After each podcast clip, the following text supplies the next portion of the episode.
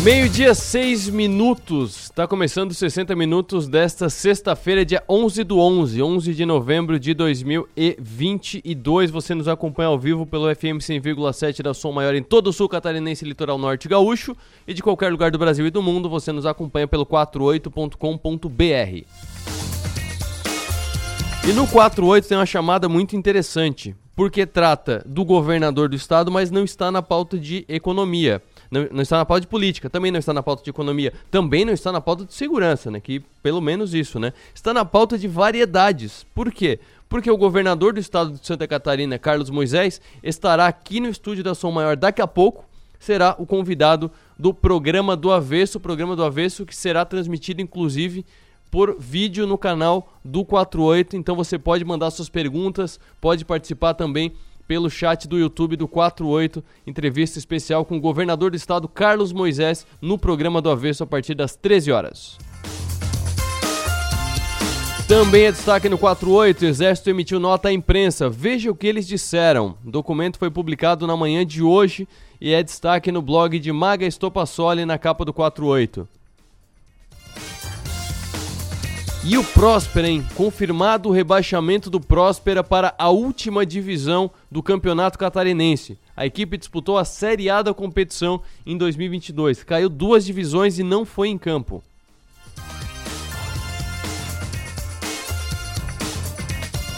E o destaque principal nesse momento: Praia Grande, nova usina de asfalto pode gerar economia de até 40% por quilômetro de pavimentação.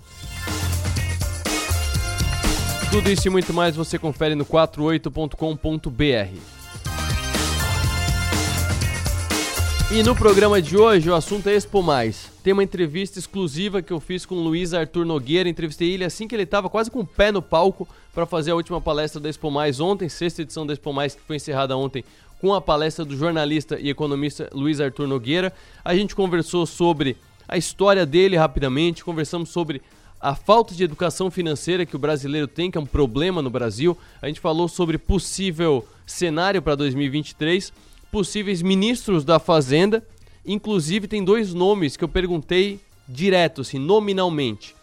Henrique Meirelles, muito pedido pelo, gover pelo governo, não, pelo mercado, muito pedido pelo mercado. O mercado grita, chama o Meirelles. Enquanto do outro lado tem informações que estão circulando de que há a possibilidade de Fernando Haddad como ministro da Economia. Eu já adianto, Fernando Haddad não foi bem recebido, não foi uma opinião muito é, otimista do Luiz Arthur Nogueira com a possibilidade de Fernando Haddad ser ministro da Fazenda ou ministro da Economia, ou sabe-se lá como é que vai ser chamada a pasta a partir de 2023.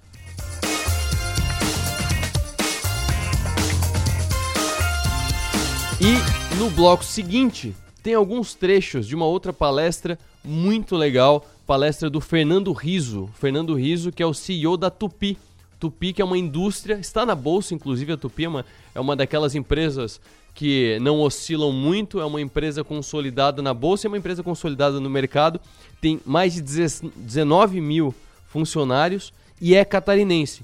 A Vega é de Jaraguá, a Tupi é de Joinville, elas são meio vizinhas, as duas e são duas grandes duas grandes empresas sólidas da Bolsa de Valores brasileira. O Fernando Riso, CEO, esteve em Criciúma e na palestra ele falou sobre energia.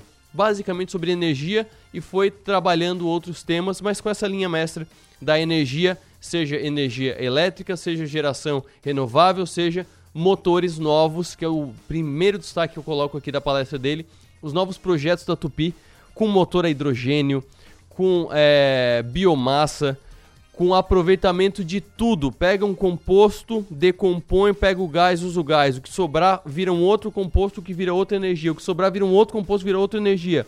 É praticamente um lixo zero.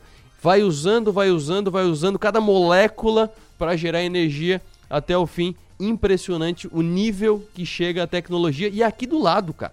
Joinville é 350 quilômetros daqui. Em 3 horas de carro, você está em Joinville e a Tupi está desenvolvendo tudo isso direto do norte do estado de Santa Catarina.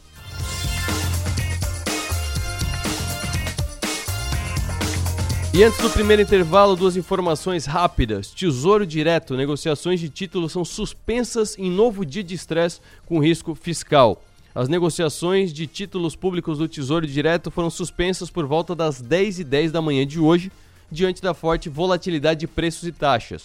Com isso, investidores só podem comprar e vender títulos como o Tesouro Selic. Por quê? Porque o Tesouro Selic ele é diário, então não tem como ele, ele mexer muito porque ele é reajustado diariamente. Quando há forte oscilação de preços e taxas, o Tesouro suspende temporariamente as vendas e compras para evitar que o investidor feche temporariamente as transações a um preço que possa ficar rapidamente defasado. No começo do dia, os juros oferecidos pelos papéis chegaram a registrar uma alta de até 67 pontos base. O que são 67 pontos base?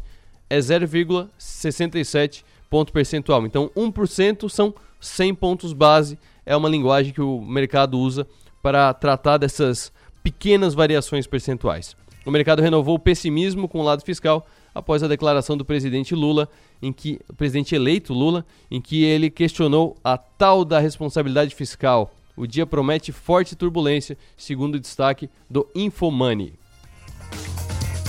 E esse outro destaque é porque é uma empresa muito, muito querida, com vários investidores e muito acompanhada do mercado financeiro. A Itaúsa aumentou seu lucro líquido recorrente em quase 33% no, no terceiro trimestre de 2022, para 3,6 bilhões de reais. Esse foi o lucro recorrente da Itaúsa.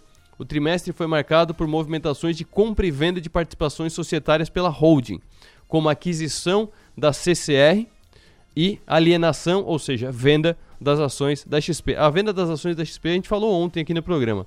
O resultado da Itaúsa foi reportado pela companhia na manhã de hoje, ainda antes da abertura do pregão. Com essas movimentações societárias, a Itaúsa classificou o período como de crescimento e solidez de portfólio e citou que teve ganho com giro de ativos. A holding financeira viu seu lucro líquido aumentar 50% no trimestre em questão para 3,55 bilhões. Assim, no acumulado dos primeiros nove meses de 2022, a Itaúsa teve um lucro líquido de mais de 10,3 bilhões de reais e um lucro líquido recorrente de 10,4 bilhões de reais.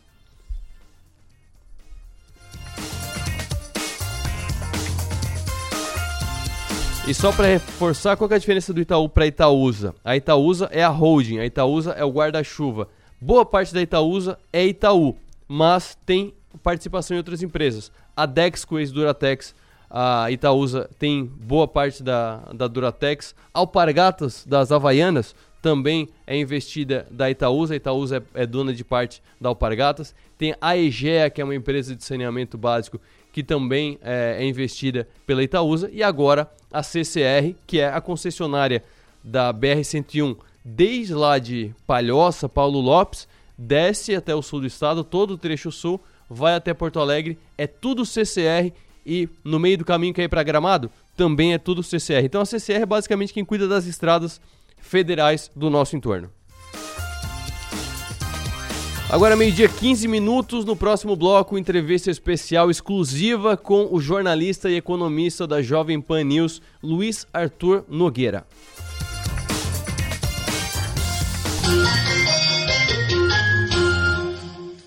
Refis 2022. Regularize seus débitos com o programa de recuperação fiscal de Nova Veneza, com desconto de até 90% sobre multas e juros, válido para pagamento à vista. 70% de desconto sobre multas e juros para pagamento em até duas vezes, 60% em pagamentos em até quatro vezes e 50% em pagamentos em até oito vezes. Somente para quem solicitar a adesão até 31 de dezembro. Inicie o ano livre de dívidas. Prefeitura de Nova Veneza.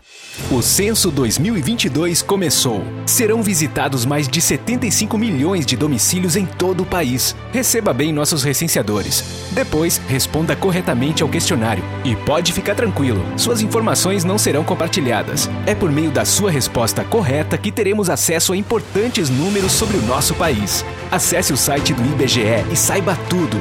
Censo 2022. Eu sou o Brasil. IBGE, Ministério da Economia. Estamos presentes na tecnologia e na inovação, em residências, condomínios e comércios. Estamos presentes na experiência e no contemporâneo, em hospitais e escolas, presentes na qualidade e parceria, em jardins, trânsito e recepções. Estamos presentes na tranquilidade, na segurança e nos serviços que sua empresa precisar. Estamos presentes na sua vida. Empresas Radar. Criciúma e Araranguá. 48 3461 6363. Empresas não são feitas de paredes, mas sim de pessoas que mantêm o seu negócio. Por isso, o melhor investimento é cuidar delas, porque são esses talentos que criam, produzem, buscam soluções inovadoras todos os dias. Mas para isso, eles precisam ter saúde e se sentir seguros. Lembre-se, plano de saúde é um benefício, não tem encargos. Você faz mais com menos. Seja um cliente Unimed Criciúma. Cuidar de você. Esse é o plano. Os almoços de sábado agora têm outro sabor. O restaurante Sisos Mampituba te convida para o retorno da tradicional feijoada Sisos aos sábados. Aperitivos, caipirinha e a saborosa feijoada, num ambiente especial do Sisos Mampituba. O restaurante é aberto a não sócios. Agora te esperamos aos sábados na feijoada do Sisos Restaurante, no Mampituba. A seleção de ofertas do Giasse é sempre campeã. Um show de bola em qualidade e economia. Venha torcer com a gente. Ofertas para o fim de semana. Filezinho Sassami Canção, 1 kg, amigo Giasse, paga 15,98. Linguiça toscana sadia, 950 gramas, 15,90. Café Melita, 500 gramas, amigo Giasse, paga 15,98. Papel higiênico Neve, 20 metros com 18 rolos, amigo Giasse, paga 18,90. Cerveja Estela Artois, 350 ml, 3,98. Se beber, não dirija. Seleção de ofertas é no Giasse. Faz tempo que a gente fala que vai dar conta de tudo, que se tivesse mais tempo faria mais coisas. E no fim, a gente tem que provar que pode fazer tudo, toda hora. Pensar que precisa provar seu valor te paralisa. E convenhamos, você não precisa provar mais nada para ninguém. Pós-graduação Unesc. Prove para você. Matricule-se via WhatsApp no 48 3431 2626. É conexão. A gente une talento com emoção. É acolhimento. Une projetos com possibilidades. É cooperativa. Une sonhos com realização. É prêmio. Une exclusividade com oportunidades. E assim construímos um mundo mais próspero. Unidos somos Premium. Unicred. Falta espaço na sua casa ou na sua empresa? Então você precisa da Guarde Mais. Na Guarde Mais você aluga box de vários tamanhos pelo tempo que precisar. Guarda seus objetos pessoais, móveis, arquivos e mercadorias e fica com a chave. Tudo em um ambiente seguro, com câmeras 24 horas. Assim, você guarda suas coisas e fica tranquilo. Acesse guardemais.com.br ou ligue e guarde mais. O seu guarda-móveis, estoques, arquivos, guarda tudo. Em Criciúma, no bairro Próspera. Quem vem fazer negócios na região já tem uma nova opção para hospedagem. Hotel Darouti, o novo hotel executivo em Criciúma. Design minimalista, amplos espaços, academia, sala de convenções e o atendimento especial da família Darouti. Há mais de 30 anos referência em postos de combustível. Venha conhecer e reabastecer suas energias. Hotel Darouti, conforto e excelência para você realizar os melhores negócios. hoteldarouti.com.br Uma maçã mordida é uma marca. Um banco roxo, uma garrafinha vermelha, três listras, um M amarelo. Uma deusa numa caneca, uma cidade de braços abertos, um castelo mágico, o lugar que nunca dorme. Marcas são mais que coisas, cores ou símbolos. Marcas são pontos de convergência. É onde a gente se encontra, porque marcar é da gente. Criamos marcas porque precisamos construir memória. Queremos saber de onde viemos, para onde vamos. Gostamos de ver, gostamos de falar, nos encantamos em ouvir. Boas histórias criam empatia, nos identificamos nos significados. Queremos saber, queremos sentir. E quando algo nos faz sentir, é que tudo faz mais sentido. Adoramos viver momentos marcantes. Queremos entender e significar tudo. Deixe sua marca no mundo. Cacto Publicidade. Inteligência criativa para construir marcas.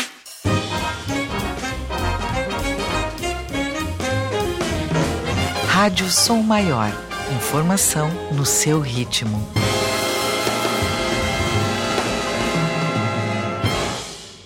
Oferecimento: Unesc, Empresas Radar, Giasse Supermercados, Unicred e Guarde Mais.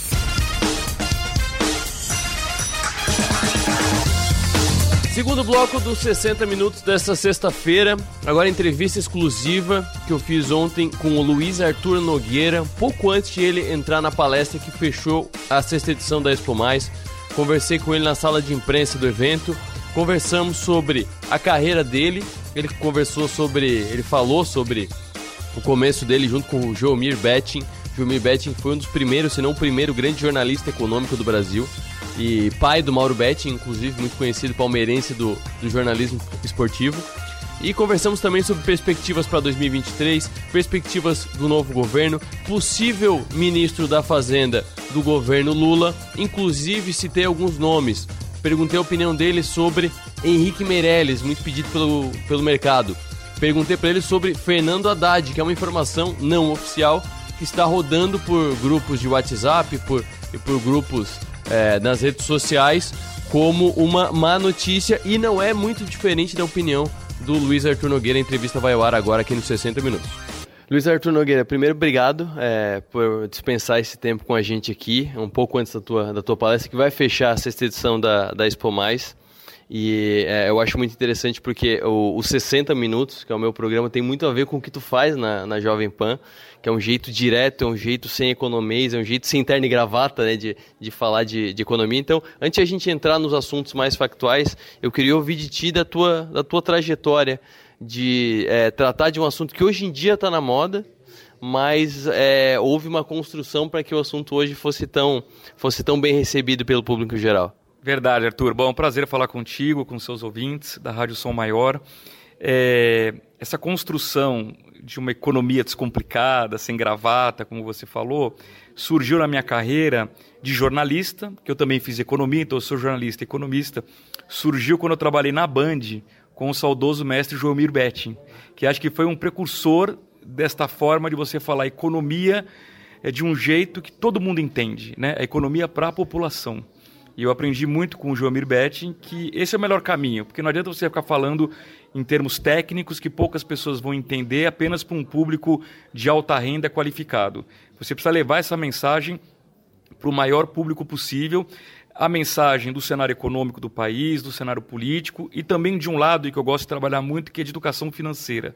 Eu acho que esse é um ponto que o Brasil ainda é muito carente, que a gente começou a introduzir em currículo escolar, para as crianças, mas que sem dúvida o futuro é esse. A hora que a gente começar a ensinar em todas as escolas públicas e privadas do Brasil matemática junto com educação financeira, depois de 10, 15 anos, a gente vai gerar a primeira geração de adultos educados financeiramente. E isso vai ter uma transformação no mercado e na forma como as pessoas lidam com o dinheiro que vai ser incrível. Mas infelizmente ainda vai levar algum tempo. Tem uma, uma máxima, digamos assim, que eu já cansei de ouvir nesses anos todos, de que o brasileiro não tem educação financeira porque o dinheiro do Brasil não deixava. Era hiperinflação, não tinha como guardar dinheiro porque tinha que receber agora no escritório e antes do meio-dia tinha que ir no mercado, porque na hora do almoço iam, iam remarcar, era o tec-tec das maquininhas na época, né? Então não tinha porque o brasileiro tem educação financeira porque a educação financeira é gasta agora que amanhã tá mais caro. É, tu vê sentido nessa, nessa afirmação mesmo? Isso atrasou muito a educação financeira do brasileiro? Ah, sem dúvida. É, eu sou um pouquinho mais velho que você, então eu ainda me lembro da hiperinflação. Eu tinha lá os meus 12 anos, na minha adolescência, eu me lembro de ir numa padaria comprar um sorvete, um picolé e o preço mudava todo dia, toda semana, era um negócio maluco. Eu tenho isso, isso é muito vivo na minha memória, né? E de fato, quando você vive numa hiperinflação em que a prioridade é pegar o salário e sair correndo e fazer a maior compra possível, porque aquele produto ele vai te garantir o seu poder de compra, ao passo que se você levar o dinheiro para casa, o dinheiro vai desvalorizando a cada minuto, você de fato não tem educação financeira nenhuma. As pessoas aprendem na marra, na prática, sair correndo e gastar. Mas é curioso também, Arthur, lembrar que na época da hiperinflação, a pequena parcela da população, normalmente de alta renda, que tinha acesso a uma educação financeira, que tinha acesso ao mercado financeiro ganhava muito dinheiro com a inflação. Ganhava dinheiro com o famoso overnight, que você colocava o seu dinheiro numa aplicação financeira num dia e no dia seguinte seu dinheiro multiplicava. Então muita gente ficou rica, de fato, com a inflação. Para quem sabia fazer o jogo do mercado financeiro num cenário de hiperinflação, aquilo era um paraíso. Mas é claro que era um paraíso literalmente utópico, porque a inflação ela destrói a economia ela corrói a renda da população mais carente e ela impede um Brasil, no caso o Brasil ou um país, de ter um desenvolvimento econômico. Então eu concordo sim com a tua análise, é, não dá para você falar em educação financeira com uma economia completamente desequilibrada. Felizmente, de 94 para cá com o Plano Real, a situação mudou e aí já faz o quê? Mais de 25 anos que a gente tem o Plano Real. Eu acho que está na hora do Brasil entender que a gente tem hoje uma economia muito mais equilibrada e que não há mais desculpas para a gente impedir a população de ter acesso a uma boa educação financeira. E como é que tu vê uh, as redes sociais nessa, nessa educação financeira do brasileiro? Porque ao mesmo tempo que educa financeiramente, a gente vê grandes referências, até referências que digamos que, que são da época antes, como é, é, o teu caso, tu ainda está mais num, num, veículo. O Ricardo Amorim, ele já não está mais em veículo. É ele. Ele é o veículo com as redes dele, com os canais dele. Inclusive, é, eu vi uma entrevista dele esses dias, ele é o, a pessoa mais influente, ele, ele ganha das Kardashian na, nas redes sociais.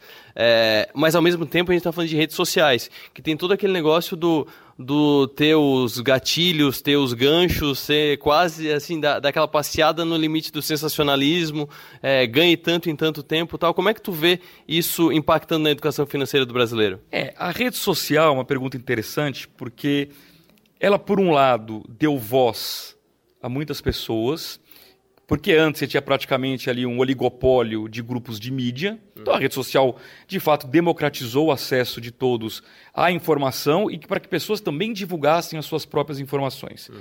Só que aí o filtro, é, não há um filtro jornalístico. Na verdade, você tem que confiar muito na pessoa que você está seguindo. Então, é, mas eu prefiro olhar sempre pelo lado, pelo lado positivo. Então, você citou o exemplo do Ricardo Amorim. Poderia citar outros exemplos aqui, da Natália Arcuri, uhum. que entrou muito forte com uma pegada realmente de educação financeira, para tirar a pessoa do vermelho, que é a realidade da maioria dos brasileiros, e trazê-la para o azul. Eu posso citar também o exemplo do Tiago Nigro, que tem uma pegada de investimento, que é ensinar as pessoas que não dá para você deixar o dinheiro parado numa caderneta de poupança, que você tem muito mais possibilidades de fazer aquele dinheiro se multiplicar com o um mínimo de informação é suficiente para você conseguir tomar boas decisões.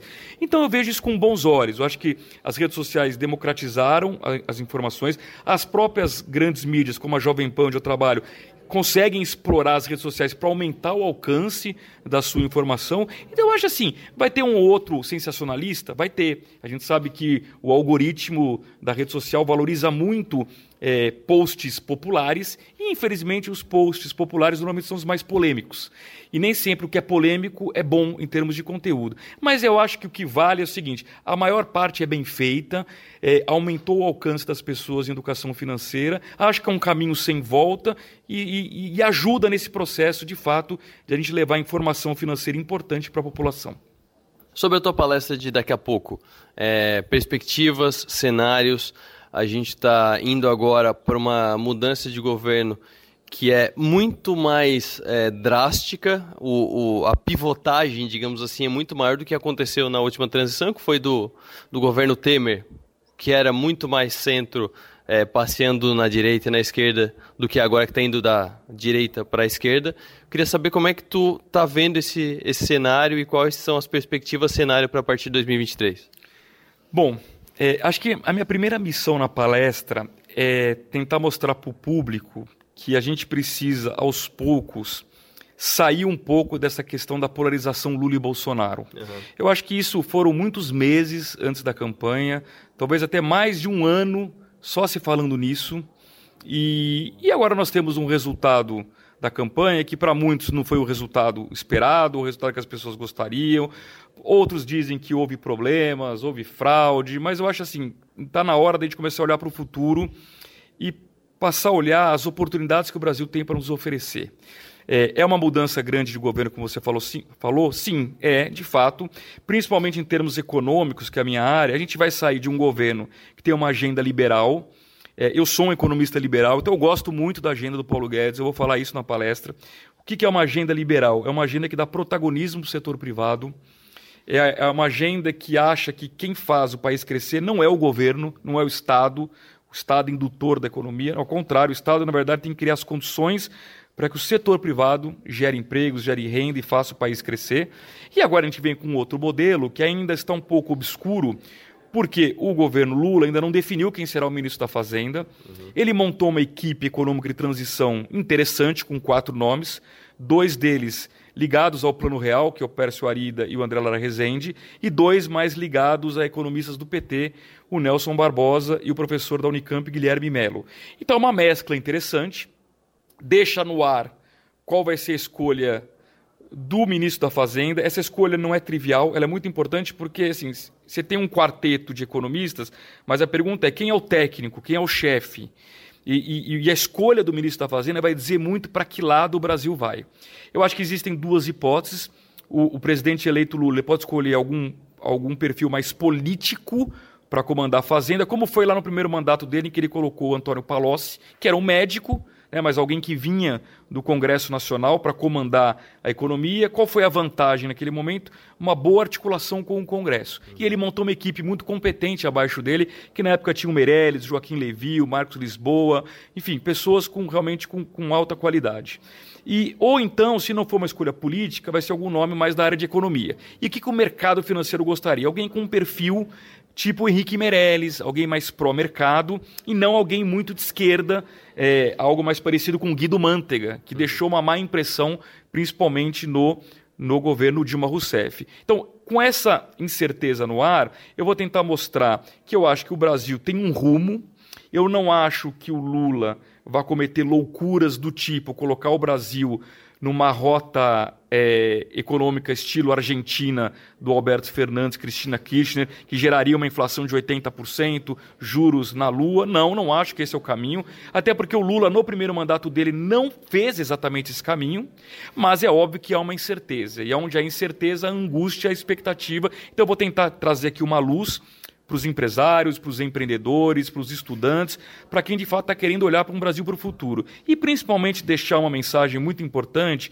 que, que eu uso eh, esse slogan desde que comecei minha carreira lá em 1996, que é o Brasil é maior do que qualquer governo. Então eu já dizia isso no Fernando Henrique Cardoso, dizia isso no, no, primeiro governo do Lula, depois na Dilma, no Temer, no Bolsonaro e agora vou voltar a dizer no novo governo Lula. O Brasil é maior do que qualquer governo, Brasília pode ajudar, Brasília pode atrapalhar, mas de forma consegue impedir o Brasil de crescer. Então eu sou otimista com o Brasil, acho que é um país recheado de oportunidades e se as pessoas pararem de ficar lamentando o resultado das urnas e buscarem de fato formas de ganhar dinheiro, tem muita chance de dar certo. Algo que chamou bastante atenção foi que, uh, e é algo muito característico de uma eleição de dois turnos, como acontece no Brasil, é que no primeiro turno, no começo de outubro, já foi definido que o Congresso Nacional é bastante inclinado, sensivelmente inclinado à direita. E aí no segundo turno se definiu um presidente com inclinação à, à esquerda. Esse Congresso mais direitista, mais alinhado ao pensamento liberal, pode influenciar enquanto a decisão do ministro da Fazenda pode, por exemplo, facilitar algo que o mercado está pedindo aos berros, que é chama o Meirelles? Pode, pode ser, mas eu, vou separar o Congresso em Câmara e Senado. Tá. O Senado, de fato, é um Senado agora mais de centro-direita. Uhum. Eu acho que o Senado vai ter um papel importante de fazer um contrapeso a esse governo mais de esquerda. Inclusive do ponto de vista de fiscalização de irregularidades, de eventuais questões de corrupção e assim por diante. A Câmara dos Deputados, eu já acho que é um pouco diferente, porque a Câmara é historicamente dominada pelo chamado Centrão, e o Centrão não tem ideologia, uhum. o Centrão negocia. Sim. Tá? A gente pode achar que a negociação ela é correta, é uma negociação escusa, mas ela é uma negociação. E o Centrão que estava com o Bolsonaro claramente já está negociando com Lula. Então não acho que a Câmara vai ser um problema em termos de governabilidade para o futuro governo Lula, que vai distribuir cargos, vai aumentar o número de ministérios e vai fazer o jogo político para ter o Centrão. Algo, inclusive, que o presidente Bolsonaro demorou para entender. Ele assumiu com o discurso de que não precisaria negociar com o Congresso para governar e no primeiro ano de governo, ainda em 2019, quando nem se falava em pandemia, ele começou a perceber que não era tão fácil assim. É, então a Câmara, eu acho que ela é ela não tem ideologia, uhum. ela tem, na verdade, são interesses políticos, interesses em cargos, e ela já, o centrão que manda já está negociando. O Senado, sim, eu acho que tem é, senadores que não vão entrar nesse tipo de negociação, porque é um cargo com muito mais peso de senador, e aí o Senado sim tem um papel importante, tanto de fiscalização do governo, como de ser um contrapeso a eventuais guinadas muito radicais para a esquerda. Uma outra informação que está circulando, e não há fontes oficiais disso, mas circula muito, é, circula muito em grupos de WhatsApp e tal, é a possibilidade de é, Fernando Haddad ser o ministro da Fazenda. Você vê isso com alguma é, possibilidade? Possibilidade todas existem porque é, então. é eu diria o seguinte eu, eu diria que não seria uma boa escolha e na verdade não é uma questão de opinião minha quando se é, sur, quando surgiu essa especulação aí há dois três dias o que aconteceu foi que a bolsa caiu, o dólar subiu, uhum. que o mercado não gostou. Por quê? Porque o Haddad, na verdade, não tem nenhum histórico econômico.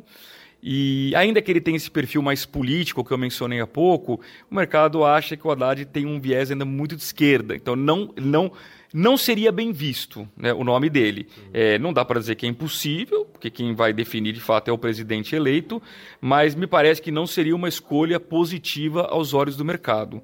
Então, acho que se for alguém mais político, talvez tenha alguns nomes que o mercado pudesse aceitar melhor, tipo o governador da Bahia, Rui Costa, ou o Jacques Wagner, não sei, algum outro nome político do PT que não tivesse algum ranço, porque, até porque o Fernando Haddad ele, ele veio de uma eleição anterior contra o próprio Bolsonaro, que gerou um momento de muita polarização. Ele acabou de ser derrotado no estado de São Paulo. Então, acho que o mercado não receberia bem esse nome específico. E o resultado foi que, quando se especulou, a bolsa caiu e o dólar subiu.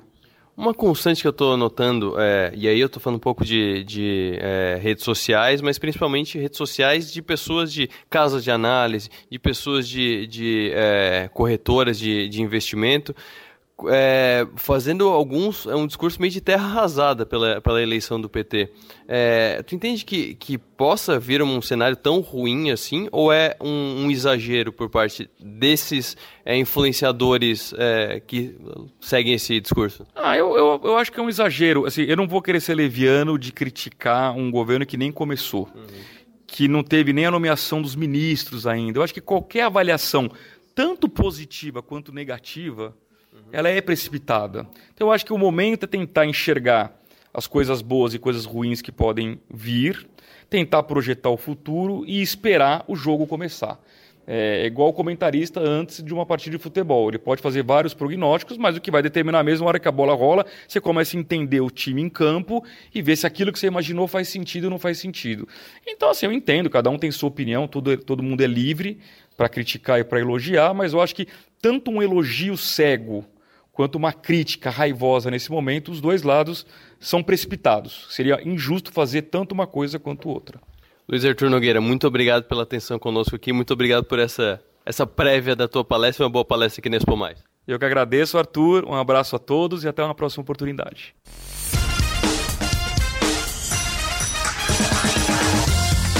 No próximo bloco, alguns trechos da palestra de Fernando Riso, ele que fez a palestra logo antes do Luiz Arthur Nogueira, o Fernando Riso que é CEO da Tupi de Joinville.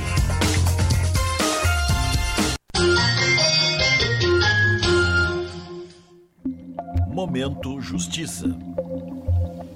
Este ano, a Justiça Catarinense já encaminhou mais de 8 milhões de reais a projetos de grande relevância social são valores recolhidos da aplicação de penas alternativas, a chamada verba pecuniária.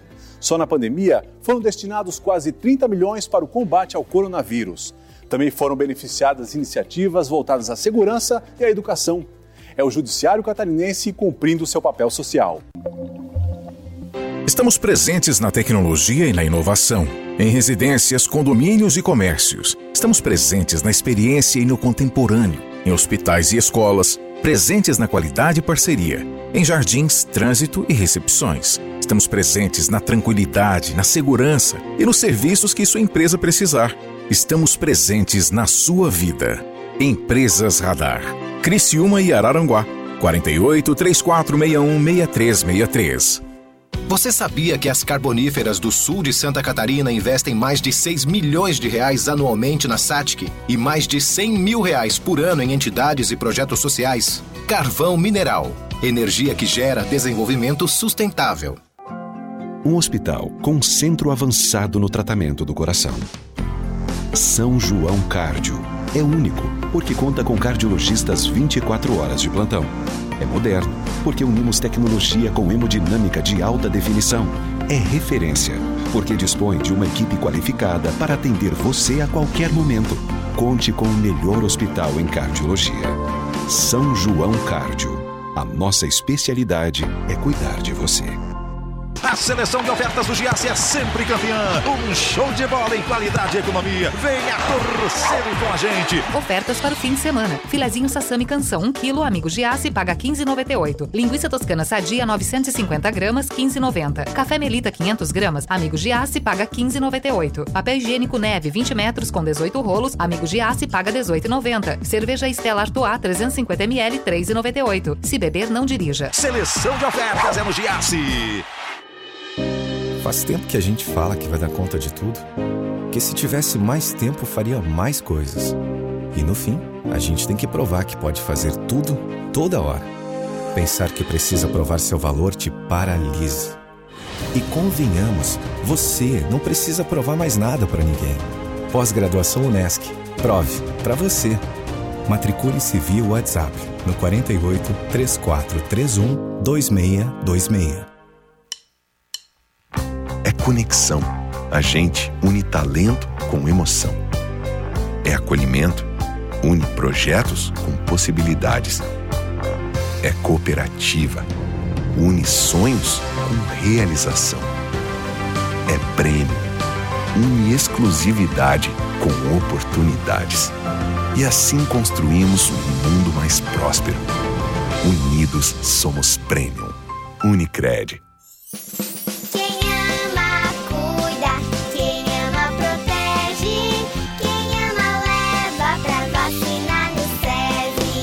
Vacinação é a melhor forma de prevenção. Vacine quem você ama e deixe as doenças infecciosas do lado de fora. SESI Mais Saúde. Vacinas para toda a família. Informações no WhatsApp 3431 9821. Mamãe, eu quero vacinar. Atenção, lojistas e prestadores de serviço. Aumente suas vendas com o Parcele Já. Toda loja em até 18 parcelas mensais. Dê a seu cliente a opção de escolha mais ajustada ao orçamento e receba a venda parcelada no dia seguinte, sem descontos. O seu negócio é vender, o nosso financiar. Parcele Já. Entre em contato com o nosso consultor Marco Antônio referindo-se a este anúncio e garanta adesão gratuita. WhatsApp 48 999 326939. 48 999 326939. Falta espaço na sua casa ou na sua empresa? Então você precisa da Guarde Mais. Na Guarde Mais você aluga box de vários tamanhos pelo tempo que precisar, guarda seus objetos pessoais, móveis, arquivos e mercadorias e fica com a chave. Tudo em um ambiente seguro, com câmeras 24 horas. Assim, você guarda suas coisas e fica tranquilo. Acesse guardemais.com.br ou ligue e guarde mais. O seu guarda-móveis, estoques, arquivos, guarda tudo. Em Criciúma, no bairro Próspera. Atenção! Você está procurando looks lindos e estilosos para o seu treino? Você encontra na Salto Triplo Fitness. Qualidade, cores e muita variedade, inclusive para o esporte mais famoso do momento, o beach tênis. Nos siga no Instagram, arroba Salto Triplo Fitness e fique por dentro de todas as novidades e informações. Já imaginou um lugar tranquilo, com natureza e que você possa desfrutar com sua família de momentos de lazer e descontração? Já imaginou ter um lugar que você possa correr, nadar, jogar futebol, beach tênis ou tênis e ainda fazer uma academia, uma sauna ou então um lugar para jogar uma canastra, dominó, bocha ou aquela sinuca? Não precisa imaginar. No Mampituba você tem tudo isso e muito mais. Entre em contato através do 48 34 31 3000 e conheça as nossas atividades. Sociedade Recreativa Mampituba, um clube completo, pertinho de você.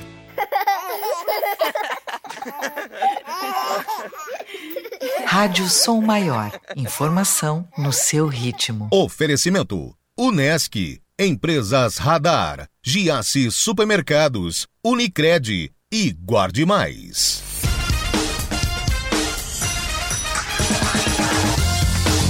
Agora para o último bloco de 60 minutos, alguns trechos que eu pensei da palestra de ontem do CEO da Tupi. A Tupi que é uma grande indústria catarinense, mais de 19 mil funcionários, sediada em Joinville, no norte de Santa Catarina. E o Fernando Riso, lá na segunda metade da palestra, quase no fim da palestra, ele citou alguns projetos da Tupi com novas fontes de energia. É impressionante o nível das pesquisas com novas fontes de energia nos dias atuais. Pois bem, tudo que nós fazemos na Tupi é baseado em tecnologia. Então, a gente tem um trabalho de pesquisa e desenvolvimento exemplar que geram as novas tecnologias, os novos materiais e para onde nós vamos. Por exemplo, a gente tem um projeto que nós lançamos, inclusive num congresso na Áustria, de um produto específico para uso de etanol, que ele substitui o alumínio, que tem uma pegada de carbono muito maior, ele é mais barato e ele é mais leve, baseado em tecnologias para melhorar os materiais, melhorar a geometria do produto. Da mesma forma, nós temos um projeto também rodando na Áustria para motores a combustão interna a hidrogênio. Se tivermos hidrogênio, a gente entende que a melhor forma de utilizar esse hidrogênio para a movimentação de carga vai ser dentro de um motor a combustão. Não vou entrar em debate, a gente pode até conversar depois sobre isso, esse é um projeto que roda numa empresa de pesquisa austríaca que se chama VL, junto com um parceiro canadense que se chama Westport. O que a Tupi está fazendo aí? Nós estamos desenvolvendo materiais para poder trabalhar com hidrogênio nessas aplicações. Por último, aqui, uh, reuso e reciclagem de baterias. Nós temos um projeto um dos grandes problemas ali que nós falamos do carro elétrico está associado à mineração. Se nós formos capazes de reciclar essas baterias sem perder os elementos químicos fundamentais nesse processo, ela pode entrar no ciclo fechado. A Tupi tem dois projetos hoje em andamento. Um projeto roda na USP, em São Paulo, na Escola Politécnica, na Escola de Engenharia Química que tem 20 pesquisadores dedicados ao método e a gente constitui uma patente para poder. Hoje as baterias elas são queimadas, tá? elas entram no processo chamado pirometalurgia e todo o lítio vai embora. Você aproveita o níquel, você aproveita o cobalto. O que nós estamos buscando é um processo que se chama via hidrometalurgia, que permita recuperar também o lítio desse processo está avançado, a gente espera construir uma primeira planta piloto agora em 2023, também próximo à USP, porque aí nós precisamos usar os laboratórios. Em paralelo, nós largamos um projeto no Senai de Curitiba, Senai Eletroquímico, que é um projeto com a BMW, é uma parceria com a BMW para a química exata das baterias da BMW. A BMW escolheu um, um tipo de bateria, é um projeto para reciclar as baterias da BMW. Eu falei lá atrás do biometano, né, que é produzido. Então, aqui nós fizemos uma aquisição nesse ano de uma empresa conhecida no Brasil que se chama MWM Motores, que tem um projeto importante nessa direção, que eles fazem geradores de eletricidade a partir de motor a combustão. E a partir dali nós desenhamos um projeto que está sendo, vai ser lançado né, à medida que nós temos, nós fomos aprovados pelo CAD na semana passada nessa aquisição, nós não assumimos a empresa ainda. Assim que assumirmos a empresa, vamos avançar. Esse é um exemplo muito interessante que nós vamos ver muito provavelmente em Santa Catarina. O que, que é isso? Aqui é um biodigestor que todos os detritos dos animais, isso é um teste da MWM real, tá? Todos, todos, os, todos os detritos são colocados no biodigestor, além de você ter o benefício de não ter o cheiro, né, que está contido ali dentro. Você recupera o gás, estimula a decomposição com bactérias. Esse gás vem para uma central de filtragem e vai passar dentro de um motor e produz eletricidade para aquela propriedade rural a partir dos resíduos da própria produção agrícola daquela entidade. Aqui do lado, o que, que sobra aqui dentro? O material que sobra aqui dentro ele pode ser enriquecido e virar um fertilizante. E ao lado nós temos um sistema que eu gero fertilizante. Dois benefícios adicionais. Primeiro, eu reduzo esse metano, eu gero créditos de carbono para esse produtor, então a produção dele passa a ser limpa. Eu gero eletricidade a um custo menor do que ele compra da rede elétrica. E por último, nós pegamos uh, esse gás, nós podemos filtrá-lo e pegar o biometano. E esse biometano eu posso colocar no tanque do caminhão ou do trator dele para operar e substituir o diesel. Então a gente entende que esse é um projeto importantíssimo no Brasil. Nós estávamos trabalhando nisso, vimos a MWM, resolvemos partir para essa, para essa aquisição. E a, e a ideia essencial é converter um passivo ambiental num ativo ambiental. Eu vou gerar crédito de carbono, né? eu vou valorizar o produto dessa essa carne, o leite que é fabricado ali, porque ele vai ser limpo. E aqui eu vou gerar né, o, a eletricidade, eu vou gerar força mecânica com biometano. Tem outros benefícios né, de gerar, inclusive até CO2, nós conseguimos gerar CO2 a partir daí nessa filtragem, e também aqui, evidentemente, o fertilizante que volta para a produção rural. É um sistema que acaba sendo fechado para aquela propriedade. Em outro momento da palestra, ele falou sobre transição energética e chamou muito a atenção que ele falou que a transição energética não acontece exatamente como a gente pensa ou como é, é descrito na teoria. Porque a transição energética não é trocar um pelo outro, é acrescentar novas fontes. E ele fala exatamente sobre isso. Nós nunca abandonamos nenhuma fonte de energia e nem sequer reduzimos o volume absoluto de consumo delas. O consumo de lenha desse ano é o maior consumo de lenha de todos os tempos. E de carvão a mesma coisa, e de petróleo a mesma coisa, e assim sucessivamente. E essa é uma noção importante, porque a gente fala muito de matriz energética, troca de percentuais, vamos reduzir o percentual de fóssil, mas a gente não consegue abandonar nenhuma fonte de energia, porque falta. E falta por conta das situações que nós falamos. Curiosamente, as populações mais vulneráveis do mundo, elas estão próximas de reservas de carvão. E carvão, carvão, evidentemente, vocês aqui conhecem muito bem, é uma das fontes de energia mais seguras que existem, porque ela é fácil de ser transportada, ela é segura de ser transportada. E crescimento necessariamente está associado a consumo pessoal. Consumo pessoal aumenta, a economia aumenta. Correto? Então, hoje em dia, quando eu era criança, na minha casa não existia ar-condicionado. Existia um, uma televisão. Eu tenho 51 anos. Hoje as casas têm muitas televisões, as casas tendem a ser maiores à medida que a sociedade enriquece. A gente vive mais. A gente gasta mais energia para viver melhor. A máquina de ar-condicionado, ela deve vir da Coreia, a televisão também, não é? E tudo isso vai se associando. E todo, e todo esse sistema vai se alimentando, porque nós precisamos de mais energia para crescer e para viver. E o que, que, a gente está olhando para frente? Hoje nós estamos numa sociedade de 8 bilhões de habitantes, vamos chegar em 9,2 bilhões em 2040. A riqueza per capita vai crescer, e quando as pessoas enriquecem, a primeira escolha do ser humano é aumentar o conteúdo proteico da sua alimentação. Segundo, ele vai consumir mais. Ele vive numa casa maior, ele vai viajar, ele vai ter mais bens de consumo, não é? E tudo isso, e a gente vai viver mais. E vivendo mais, nós vamos inclusive morar mais em cidades. A sociedade vai gradativamente se urbanizar mais, especialmente na Índia, na China, no Paquistão, nessas regiões. E tudo isso demanda energia, porque para construir infraestrutura eu preciso de energia. Se eu vivo mais, eu preciso de mais energia. Eu, preciso, eu quero mais. Se eu enriqueço, eu tenho mais, eu tenho mais saúde, eu tenho mais higiene. Eu preciso de todo esse sistema e todo esse aparato. E a, e a melhor estimativa é que até 2040 o consumo de energia primária deve crescer até 30%, não é? E mesmo crescendo 30%, talvez isso não vai ser suficiente para todos.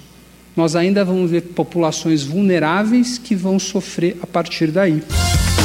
Com esses trechos da palestra do Fernando Rizzo, foi uma baita palestra do Fernando Rizzo falando sobre energia e novas fontes de energia e novos tipos de motor com novas fontes de energia. Eu encerro os 60 minutos de hoje.